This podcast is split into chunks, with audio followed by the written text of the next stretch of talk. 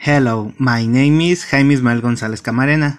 I am a this semester a law student and the, this paper I will describe my favorite movie. My favorite movie is Island, the eight passenger to be, begin with what is the creator of Island, the eight passenger. Alien the eight passenger was Grad B. Ripley Scott. Alien the Eighth Passenger or symbol Alien in its original language. The genre of the movie Alien is science fiction and horror. Was directed by British filmmaker Ripley Scott and released in 1979.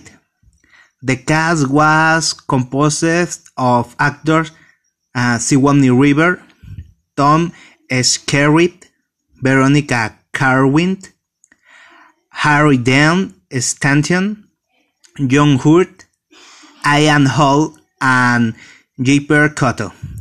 And the plot tells the story of uh, Launentin Ellen Ripley, with is striking actress Sigourney Weaver, and fight against the stacking of an alien creature, you know simply as the alien, or xenomorph, do the creep of the space, spacecraft.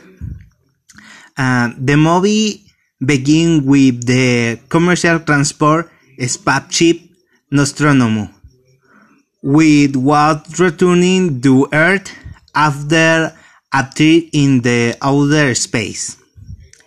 Then the ship sweeps up the creep after receiving a transmission of unknown origin.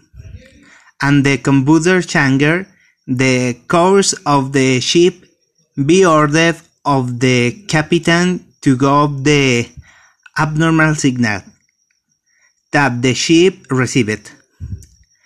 Then try arrival and the planet and some of the creep members go though to look for the origin of the transmission.